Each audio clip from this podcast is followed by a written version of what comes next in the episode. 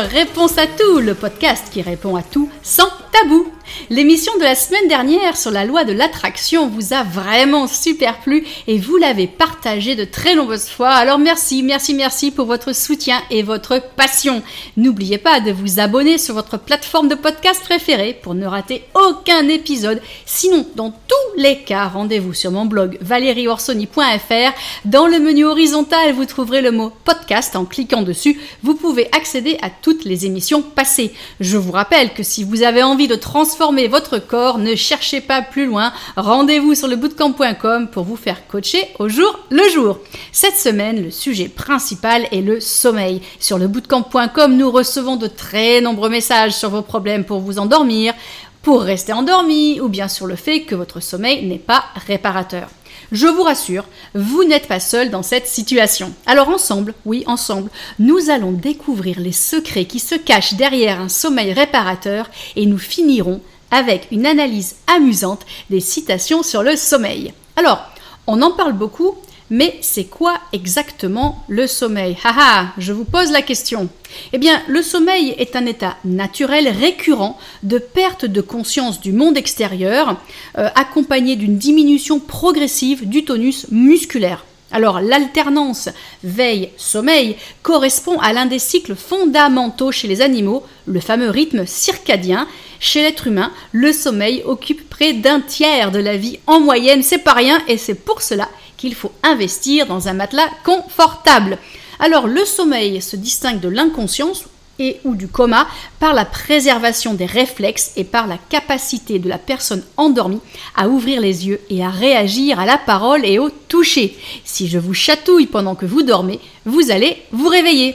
Alors la grande question qui revient très souvent est la durée moyenne nécessaire de sommeil. Et ce sujet m'a toujours fortement intéressé car je dors je ne dors que très très peu, moins de 5 heures par nuit, et si j'écoutais les experts de la vieille école, je serais au choix ou en tout déjà morte et enterrée, ou bien vieillie avant l'âge, ou bien je serais toute raplapala. Alors que, si vous me connaissez, vous savez que je suis un vrai zébulon, et jusqu'à très peu, j'étais donc vraiment mystifiée par euh, ce sommeil qui, soi-disant, m'élude. Alors, le consensus repose sur le chiffre magique de 8. Il faudrait, au conditionnel, 8 heures de sommeil par nuit pour être au top de sa forme. Seulement voilà, nous ne sommes pas tous égaux ou toutes égales euh, devant le sommeil et, certaines personnes ont besoin de 10 heures alors que d'autres fonctionnent très bien avec 5. D'autres ont besoin de se coucher tôt alors que d'autres ne peuvent pas envisager euh, de s'endormir avant 2 heures du matin. Certaines personnes se réveillent à 5 heures du matin et sont fraîches comme des gardons, alors que pour d'autres, il est hors de question de se lever avant 9 heures sans être épuisé. Je vous dis souvent que nous sommes des animaux et que nous devrions nous comporter un peu plus comme la nature a prévu les choses. Eh bien, le sommeil est un bel exemple de comment nous avons impacté une fonction naturelle. En effet, cela ne fait pas si longtemps que l'être humain pratique ce que l'on appelle le sommeil monophasique. Ça veut dire monophase, une seule phase, c'est-à-dire le sommeil effectué d'une seule traite, les fameuses 8 heures. Alors là, c'est assez épatant j'ai fait quelques recherches pour bien préparer ce podcast et j'ai retrouvé les travaux d'un certain Roger Erkich. C'est un historien, tenez-vous bien, il y en a qui ont des passions dingues, qui étudie les habitudes de sommeil de l'ère prémoderne, c'est-à-dire qui va de 1500 à l'année 1750 en gros. Eh bien, les pratiques de l'époque est d'avoir un premier repos après le dîner, qui avait le plutôt qu'avant, euh, plutôt que maintenant, hein, plutôt vers 5h, 6h. Puis une à deux heures de réveil vers minuit, et enfin, un nouveau temps de sommeil avant le matin. La pratique de la nuit de 8 heures d'une seule traite n'apparaît pas avant le début du XVIIIe siècle, vous vous rendez compte? Ce qui veut dire que les gens comme moi vivent comme on vivait il y a 400 ans. Finalement, ça me va très bien et je suis sûre que vous aussi.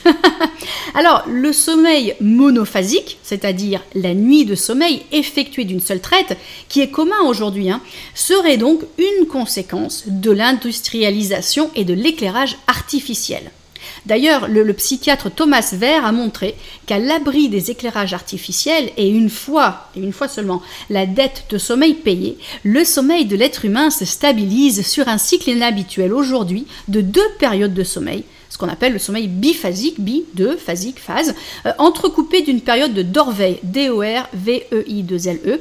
C'est un terme utilisé au Moyen Âge pour désigner l'état de conscience entre le sommeil et l'éveil.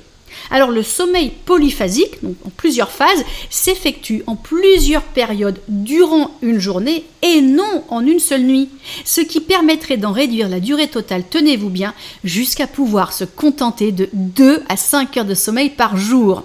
Et eh bien pour tout vous dire et tout vous avouer, ben moi je me retrouve hein, dans cette description puisque je ne dors que très très peu la nuit, je me cache où que je sois dans le monde pour faire une petite sieste après le déjeuner, il m'est même arrivé de me planquer au travail dans le parking souterrain de mon bureau, dans ma voiture, euh, pour faire une micro-sieste, mais chut, ne le répétez pas.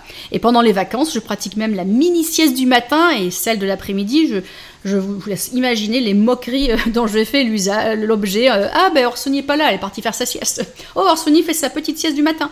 Mais oui, mais finalement ça fait partie de notre patrimoine génétique. On est censé faire un petit peu plus de sieste que ce que l'on s'accorde. Bon, cela vous montre que selon votre style de vie, il est possible que vous ayez besoin de moins dormir que les autres, tout en ayant une énergie de folie et vice-versa. Alors bien sûr, la génétique a un petit peu à jouer là-dedans, on verra ça plus tard.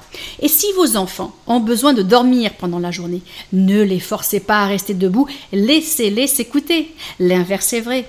Un enfant qui résiste vraiment à la sieste, eh bien laissez-le bouger, comme un zébulon lui aussi. Et quand il sera vraiment fatigué, je vous assure, il finira par s'allonger et s'assoupir dans un coin. Ceci étant dit, le sommeil est indispensable à la vie, donc qu'il soit monophasique, biphasique ou polyphasique, en une seule traite ou pas, donc il doit être respecté. Sans sommeil, nous mourrons. C'est effrayant, mais c'est la vérité. Hein parce que le sommeil remplit certaines fonctions vitales indispensables à la vie, notamment le repos, on s'en serait douté. Euh, pendant le sommeil, eh l'organisme humain se restaure physiquement, il se guérit, il élimine les déchets qui s'accumulent durant les périodes d'activité. Et cette restauration d'ailleurs a principalement lieu pendant le sommeil profond, mais dont on va parler un peu plus tard. Il a été aussi démontré sans aucun doute que la privation de sommeil affecte négativement le système immunitaire. C'est pour cela que si vous avez des mauvaises nuits, que vous vous privez de sommeil, que vous sortez en boîte tous les soirs ou autre, eh bien vous tombez plus souvent malade. En revanche, là il y a un autre mythe qu'on va exploser, la notion que la durée du sommeil impacte la croissance chez l'enfant est un mythe non fondé. Donc ne forcez pas les enfants à dormir plus qu'ils n'en ressentent le besoin. Deuxième fonction que le sommeil remplit, ce sont les fonctions cognitives, parce que tout simplement le sommeil participe au processus de la mémoire. Troisième fonction, la tension et le contrôle euh, mental, donc les pertes de sommeil, on le sait, nuit à la performance des tâches d'attention et de contrôle, ce qui pour les personnes qui font un métier à risque peut s'avérer dangereux. Euh, je sais pas moi, si vous travaillez dans une tour de contrôle, il faut faire des bons dodo. Vous l'aurez constaté d'ailleurs, si vous avez déjà conduit en situation euh, de fatigue avancée, ce que je ne conseille pas, eh bien les réflexes ne sont plus au top, c'est une évidence et c'est très dangereux.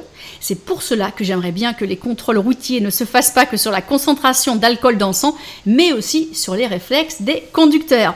Troisième fonction, la euh, dernière fonction, pardon, quatrième, la restauration des tissus. Hein. Pendant le sommeil, il se passe plein de phénomènes de restauration des tissus et de réparation des blessures. C'est pour cela qu'on se soigne plus vite quand on a un bon dodo. Alors pour que ces fonctions soient remplies, le cycle de sommeil doit être complet et non interrompu constamment, car en effet, chaque partie du cycle a son importance. Donc clairement, le téléphone qui fait bip bip bip toutes les 3 minutes, va perturber votre cycle du sommeil et entraîner des gros problèmes que l'on verra plus tard. Alors, comment se passe ce cycle? Déjà, quand vous vous allongez, vous vous relaxez et vous enclenchez la phase de somnolence, aussi appelée stade 1 du sommeil. Alors la somnolence est le stade de l'endormissement. C'est la transition entre l'éveil et le sommeil. Cette phase dure normalement 20 minutes et au-delà, il s'agit d'une insomnie. Important, très important, et assez étonnant d'ailleurs, la phase d'endormissement n'est jamais perçue. Vous ne savez pas que vous vous endormez. En revanche, le réveil de la phase de somnolence, là pour le coup on le sent. D'ailleurs, si vous vous assoupissez en voiture, à nouveau à, déconseiller, quand vous vous rendez pas compte que vous assoupissez, mais dès que vous vous réveillez, waouh, vous sursautez dans votre voiture. Hein.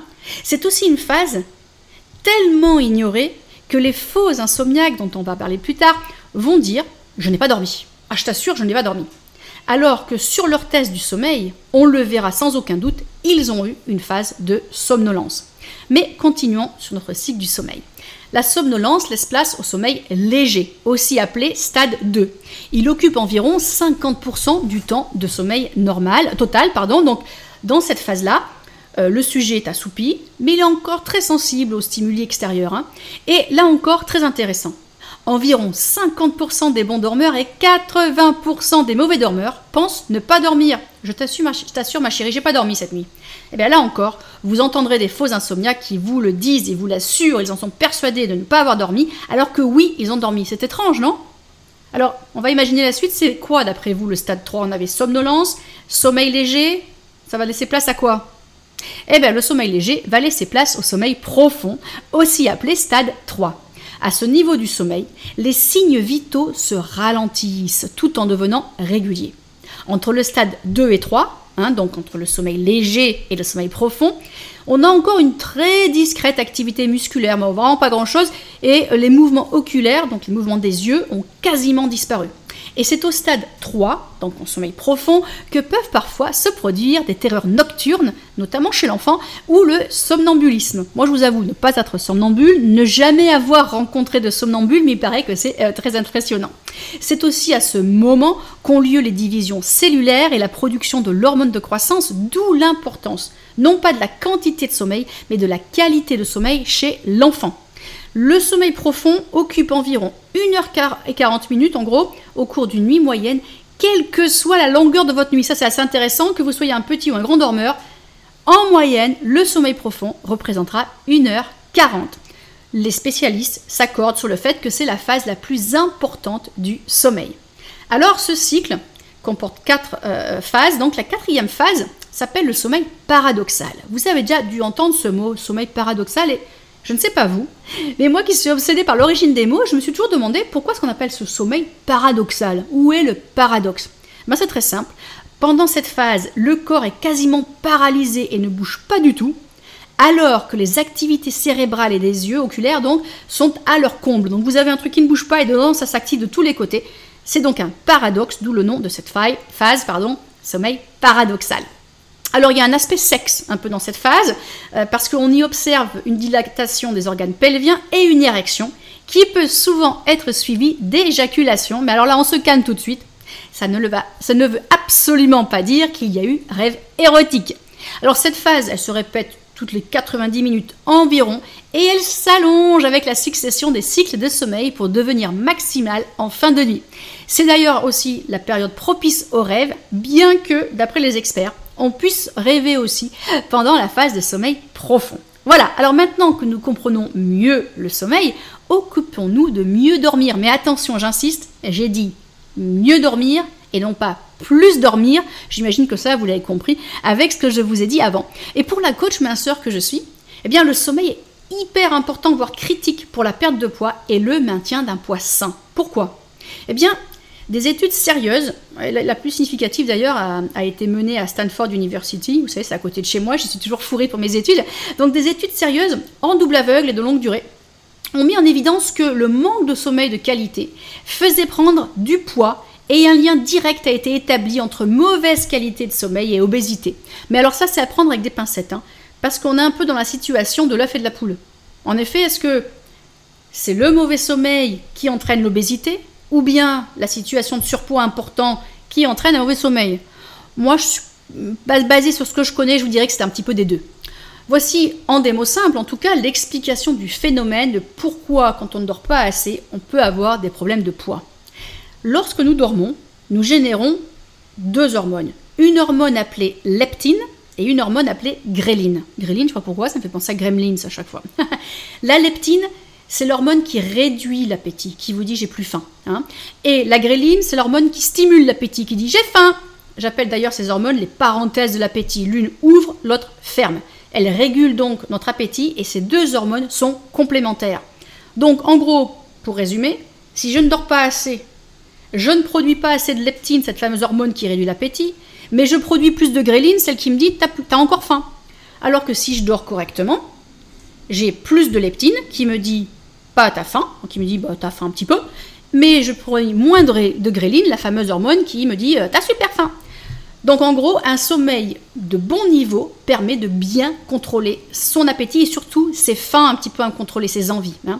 En même temps, je vous vois venir, n'imaginez pas que passer toute la journée, la journée dans votre dodo va marcher, il suffit simplement d'éviter le déficit de sommeil.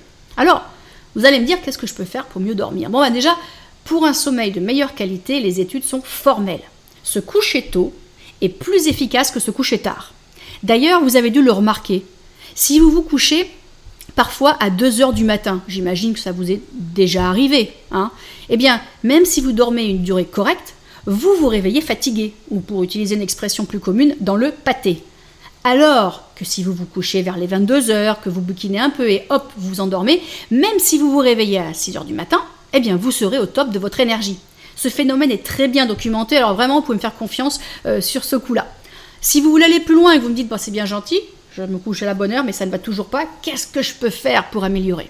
Alors, je vais vous donner combien 13 ou 14 techniques que j'ai recensées, qui sont toutes prouvées. Donc, vous pouvez me faire confiance là-dessus, ça marche. Première technique, soyez actif et active. En effet, si vous bougez bien dans la journée, le corps se fatigue. Votre stress est évacué en partie, peut-être même en grande partie, et du coup, vous dormez mieux. Deuxième technique, si vous avez des problèmes d'endormissement sérieux, vous savez, la fameuse somnolence qui ne se finit pas en, sommeil léger, eh bien évitez le cours de fitness super intense juste avant de vous coucher. En même temps, si vous le faites 2 à 3 heures avant de, de vous coucher, ça ira malgré ce que vous avez pu lire. Pourquoi? Parce que votre cœur récupère plus vite qu'entre 2 et 3 heures. Sinon, ça veut dire que vous avez un grave problème de santé. Donc, comme il ne vous faut jamais 2 à 3 heures pour récupérer un niveau cardiaque correct, si vous faites votre sport à 7 heures ou 8 heures et que vous vous couchez à 9-10 heures, vous êtes complètement OK. OK, comme on dit en Amérique. Troisième technique, méditer, même 10 minutes, assis sur un tapis ou couché dans votre lit, aidera à l'endormissement. Quatrième, attention oreilles sensibles, fermez-les. Quatrième technique, le lit est fait pour dormir et faire l'amour. Point barre. Pas de livres, pas de télévision et encore moins de tablettes ou de téléphone avec leur écran à lumière bleue, cette fameuse lumière bleue qui perturbe notre fameux rythme circadien car notre corps ne sait plus s'il fait jour ou s'il fait nuit. D'ailleurs, si vous voulez lire, comme moi je lis beaucoup, hein, ben, lisez à côté de votre lit et quand l'endormissement arrive, posez votre livre et glissez-le et glissez-vous pardon sous la couette. Pareil pour la télé, pareil pour les tablettes, on regarde ça en dehors du lit. D'ailleurs, on ne regarde pas les tablettes le soir à cause de la fameuse lumière bleue. Cinquième technique, alors là, fermez vraiment vos oreilles, c'est très sensible. Un orgasme favorise l'endormissement, c'est documenté. Je dis ça, je dis rien. Sixième technique, étoigner, étoigner, étoigner, c'est pas mal comme verbe. Éteignez, je voulais dire. et éloigner. Ben voilà, éteindre et éloigner, ça fait étoigner. Euh, tout appareil connecté. Je dis bien éteignez-les.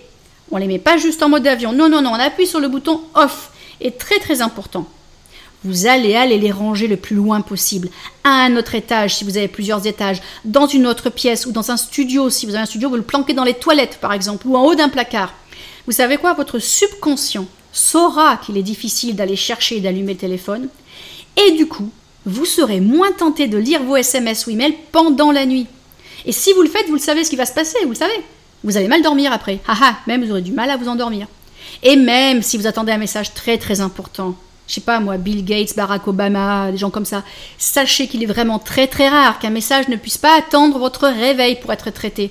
Et souvenez-vous de cette phrase très importante, les cimetières sont pleins de gens indispensables, donc faites passer votre sommeil avant les emails du travail. Septième technique, la lavande.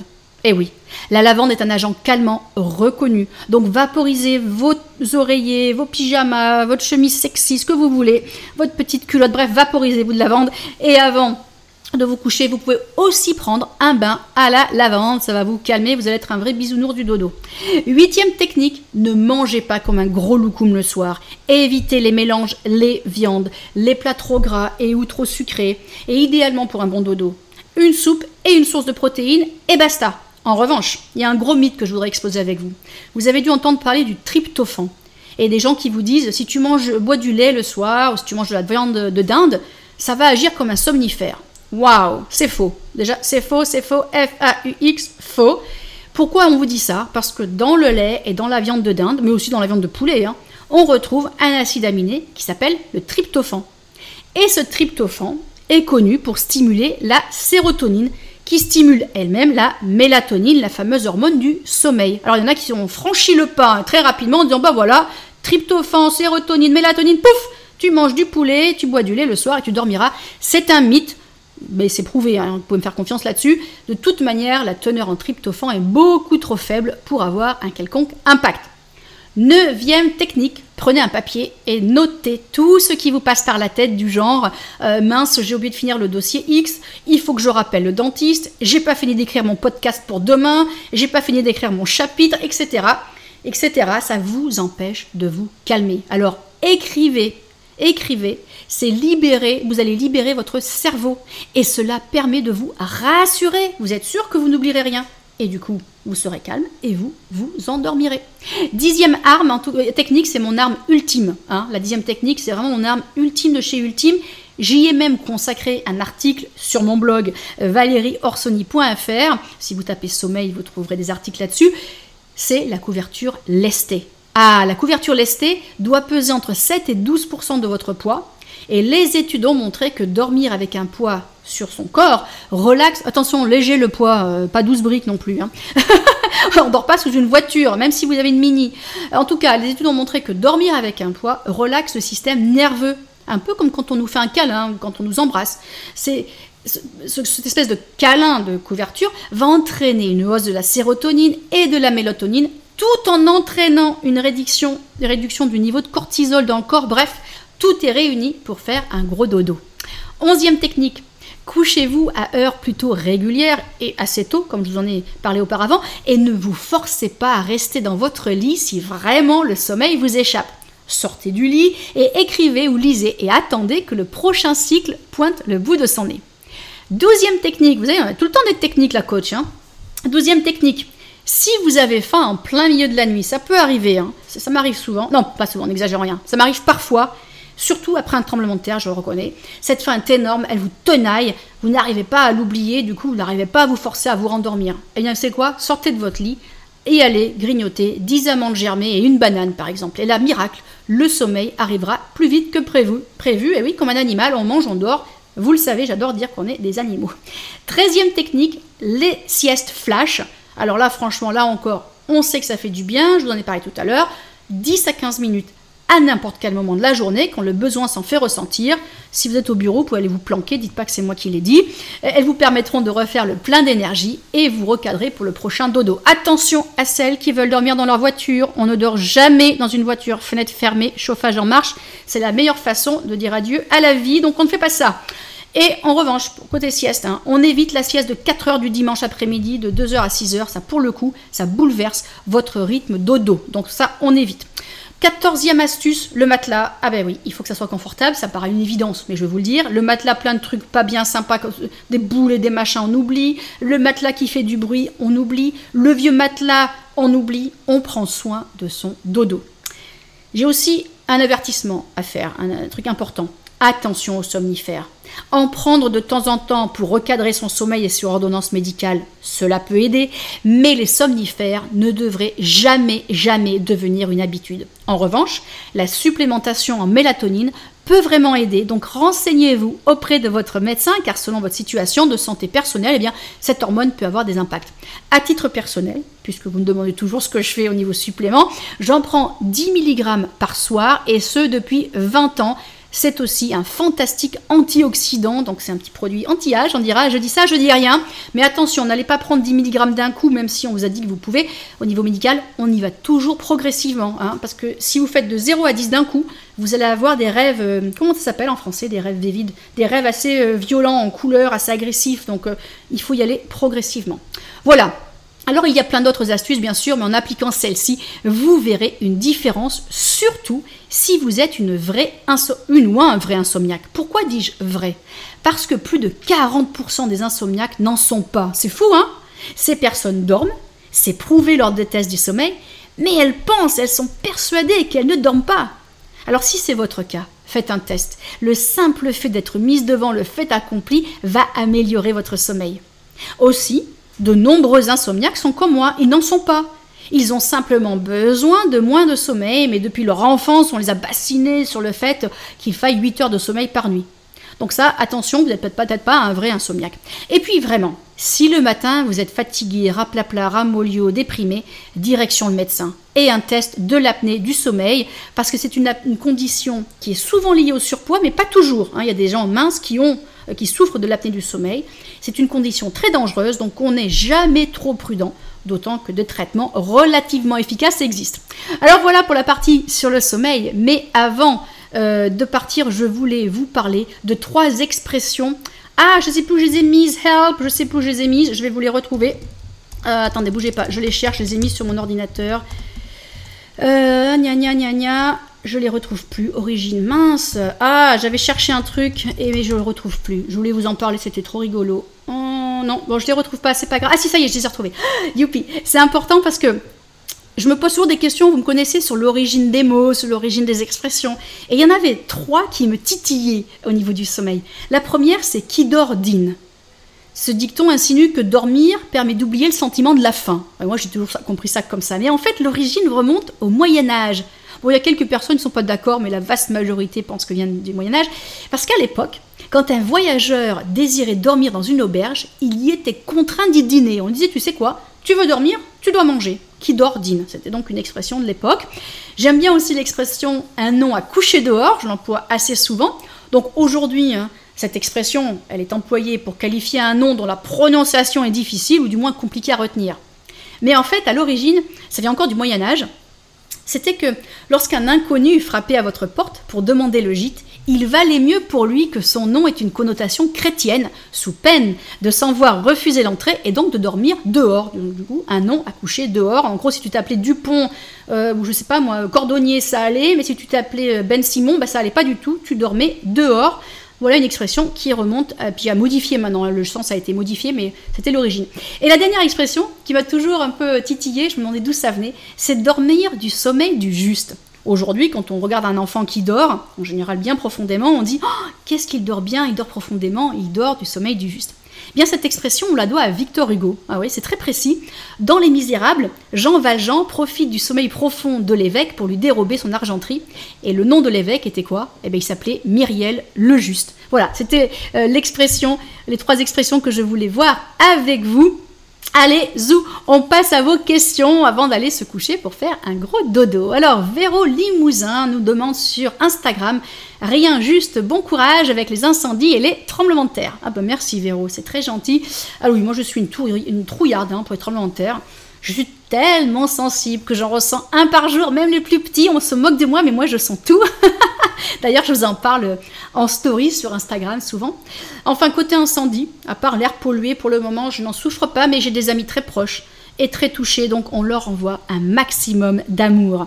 Question de Insta62 190. Hi Valérie, tu mets des paillettes dans ma vie. Ça rime en plus, Valérie Pavie. Que penses-tu de manger plus pour mieux maigrir? Eh ben déjà, je suis ravie de mettre des paillettes dans ta vie, ma belle. C'est un peu ma mission euh, sur Terre.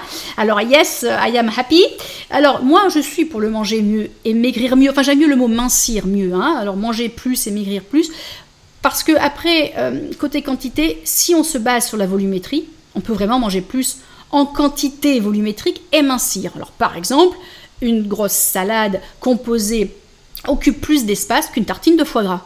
Mais côté énergétique, la salade sera soit égale, soit moins riche que la tartine, mais demandera un bel effort de mastication d'une part et vous apportera plus de fibres, ce qui fait que vous vous sentirez rassasié plus vite. Donc choisir des aliments à forte volumétrie plutôt que forte densité vous aidera à mincir plus vite. C'est un fait, je suis d'accord. C'est d'ailleurs ce que je pratique et recommande sur mon programme de coaching minceur, le Bootcamp. Si vous y allez aujourd'hui sur le bootcamp.com avec le code HAPPYCANON, H-A-P-P-Y-C-A-N-O-N, votre premier mois est à 1 euro. Allez-y Question de Petit Boudin Manicure sur Instagram. J'adore ce, ce, nom, Petit Boudin Manicure. Vous avez vraiment des noms qui m'éclatent parfois. Alors sa question est très efficace. Hein. Pas de verbe, que des mots. Femme enceinte, quel sport et quelle nutrition? C'est très précis et on va y répondre de manière précise. Alors je commencerai en disant qu'être enceinte n'est pas une maladie, ma chère, et que donc pour la vaste majorité des femmes, bah, la grossesse se passe tout naturellement et plutôt très bien. Aux USA où j'habite, je vous l'avoue, les grossesses ont lieu de plus en plus tard et les femmes sont traitées par le système médical comme des petites choses fragiles qui ne peuvent rien faire. Mais on, a aussi une frange de nanas complètement surexcitées qui vont faire du sport à outrance en étant enceinte. Donc qu'est-ce qu'il en est? Eh bien, Tout ça pour dire que oui, enceinte, on peut bouger, on n'est pas une petite chose fragile, mais on doit ajuster, on doit procéder à des ajustements. On va éviter les sauts, c'est une évidence, mais je vois encore des nanas enceintes courir euh, faire des, longs runs, et ça, je le déconseille fortement. On évite les positions inverses en yoga ou la grimpe en salle, ne rigolez pas. Je vois souvent des femmes grimper avec un harnais spécial qui fait le tour de la taille. Bah, si tout va bien, tant mieux, mais enfin, si elles chutent, vous imaginez le choc sur l'abdomen. J'en suis malade rien que de les voir. Euh, mais on peut tout à fait marcher, nager, Faire des mouvements de pilates et de yoga, par exemple, là encore, on utilise son bon sens et bien sûr, on écoute toujours son médecin, surtout si on souffre de pathologies spécifiques. Côté nutrition, bah, le corps a besoin de plus, mais attention, attention, on se calme, on ne mange pas pour deux. Hein. C'est un mythe qui a la dent dure. Alors certes, le poupon a besoin d'énergie pour grandir, de calcium pour ses os, etc., etc. Mais la nature a fait les choses plutôt pas mal. Et vous n'avez besoin, devinez de combien, tiens, je laisse réfléchir. Bon, je vous donne la réponse. Vous n'avez besoin que de 100 calories par jour en plus pendant les premiers, le premier trimestre et 300 par jour pour les deux trimestres suivants. Vous voyez, c'est pas grand chose. On est très loin du gros burger frites et autres. Privilégiez les aliments riches en fibres, en oligo-éléments et en vitamines et faites le plein de bonnes protéines. En gros, le programme Le Bootcamp est totalement adapté et même souvent recommandé par des médecins obstétriciens. Donc moi ce que je vous conseille c'est d'imprimer les menus, d'aller les montrer à votre médecin et à, sauf exception très très rare, il devrait les valider. La liste de mes envies nous pose comme question là encore sur Instagram, peut-on boire du citron au réveil quand on veut faire le jeûne intermittent? Alors tout dépend. Hein, si vous jeûnez pour une raison de santé ou pour atteindre les fameuses 16 heures de jeûne et l'autophagie des cellules malades, alors non, pas de citron à jeun car le citron contient du sucre. Si en revanche vous jeûnez uniquement pour éviter des aliments solides, vous faites un jeûne hydrique sur une certaine durée de temps, alors vous pouvez boire quelques gouttes de citron euh, dans de l'eau. Mais pour plus d'informations sur le jeûne, je vous renvoie sur mon podcast dédié, c'était le numéro 4. Hein, si vous regardez dans votre liste de podcasts, que ce soit sur votre plateforme spécifique ou sur mon blog, c'est le quatrième podcast, il est dédié au jeûne. Autre question de sereine bootcampeuse, doit-on se tourner vers une alimentation cétogène? Quelle est la différence entre low carbs et cétogène? Bah Déjà bootcampeuse, ça veut dire qu'elle fait de bootcamp, alors bravo. On applaudit. Une bootcampeuse alors euh, déjà, pour un sujet plus approfondi, je vous renvoie là encore sur mon podcast 5, le cinquième de mes podcasts euh, qui était totalement dédié au régime cétogène. Bon, il n'y a pas de réponse très directe à votre question sur doit-on se tourner vers une alimentation cétogène. Euh, vraiment, écoutez le podcast dédié. On sait bien évidemment que le sucre est mauvais pour nous, donc moins on mange de sucre, mieux c'est, d'accord? Mais bon, de là à manger moins de sucre et passer en cétose, c'est pas la même chose. Donc vraiment, écoutez le podcast. Sinon, pour ce qui est de la différence entre un régime low carbs et un régime cétogène, c'est simple. Low carbs veut dire faible en hydrates de carbone. Low, ça veut dire faible. Carbs, c'est la contraction d'hydrates de carbone. Carbohydrates en anglais. Hein. Mais ça n'implique pas forcément que le niveau est tellement bas que votre corps entre en cétose. Le régime cétogène, quant à lui, est une forme de régime low carb, mais qui pousse tellement le niveau bas que votre corps entre en cétose. Donc pour faire simple, le régime cétogène est un régime low carb, mais tous les régimes low carb ne sont pas forcément un régime cétogène. Voilà, cette question-réponse conclut ce podcast. Merci d'être toujours aussi nombreuses et nombreux à contribuer à vos questions semaine après semaine. Je vous laisse avec une musique pleine de bonne humeur et en attendant que nous nous retrouvions la semaine prochaine, n'oubliez pas d'aller sur mon site lebootcamp.com pour y faire votre profil gratuit. Il vous permettra de comprendre d'où viennent vos kilos en trop et de mettre en place un programme qui a fait ses preuves depuis 20 ans. Et attention, nouveau code promo, APICANON H-A-2-P-Y-C-A-N-O-N vous offre le premier mois pour 1 euro. Zou, qu'attendez-vous?